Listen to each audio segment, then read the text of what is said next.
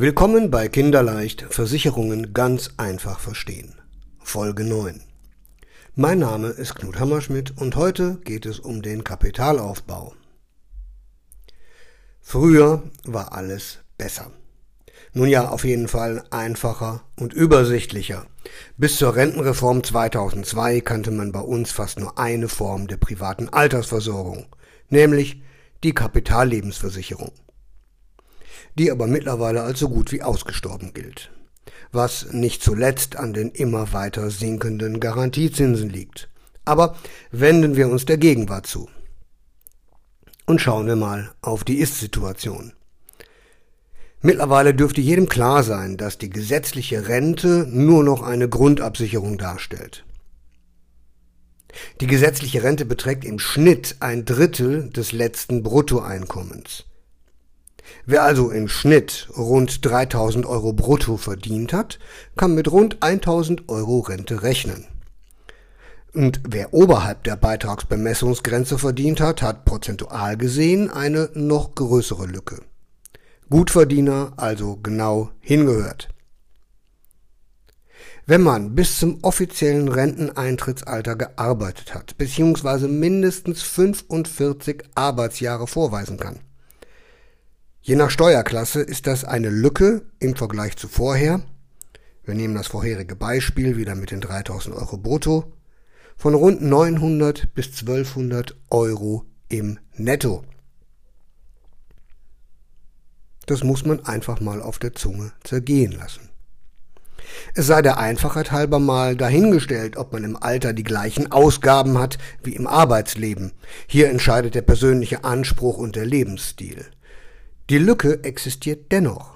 Mit einiger Verspätung kam dann auch die Regierung mal zu dieser Erkenntnis und hat vor über 20 Jahren mit der Reform von 2002 einige Neuerungen eingeführt, die den Missstand helfen sollten zu beheben. Ja, genau. Ähm, wie so vieles andere auch, wurde die Altersversorgung für den Verbraucher zu einem komplizierten Thema. Die Medien taten ebenfalls ihr Bestes, um die Verwirrung noch zu vergrößern. Ich versuche darum an dieser Stelle die bestehenden Möglichkeiten so einfach und verständlich wie nur irgend möglich aufzuzeigen und zu erklären.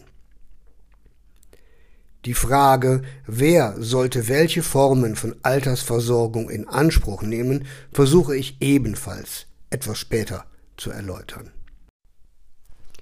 Wir reden über die Pro und Kontras von privaten Renten, staatlichen Fördermitteln, betrieblicher Altersversorgung und so weiter.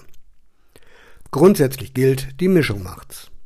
Keine der bekannten Anlageformen hat den Anspruch, das allein seligmachende Konzept zu sein. Eine gesunde Mischung aus zum Beispiel Fondssparplan, privater Rente, betrieblicher Altersversorgung ist schon mal ein guter Mix, um privat für das Alter vorzusorgen. Und zocken, also Daytrading und an der Börse spekulieren, ist bestimmt schick, wenn nicht sogar hip und sexy, aber mit Altersversorgung hat das nichts zu tun. Das ist etwas für Leute, denen ein Verlust nicht wirklich wehtut. Was mit Gold? Gold ist ein Klassiker, der ebenso schwer kalkulierbaren Schwankungen unterliegen kann, wie er behäbig ist. Gelegentlich ausgesprochen schwierig wieder zu verkaufen, vor allem dann, wenn man es eilig hat. Tagesgeldkonten. In Minuszinszeiten und mit einem Zins, der unter der Inflationsrate liegt, ist das so ziemlich das Letzte, was man nutzen möchte. Immobilien, ja grundsätzlich ja.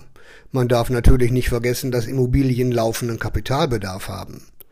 Renovierungen, Modernisierungen etc. Und die Anschaffungskosten sind ja auch nicht unbedingt gering. So wie alles, was groß und unbeweglich ist, ist auch die Immobilie solide, aber auch langsam und behäbig. In den kommenden Folgen vertiefen wir das Thema Rente und Altersversorgung.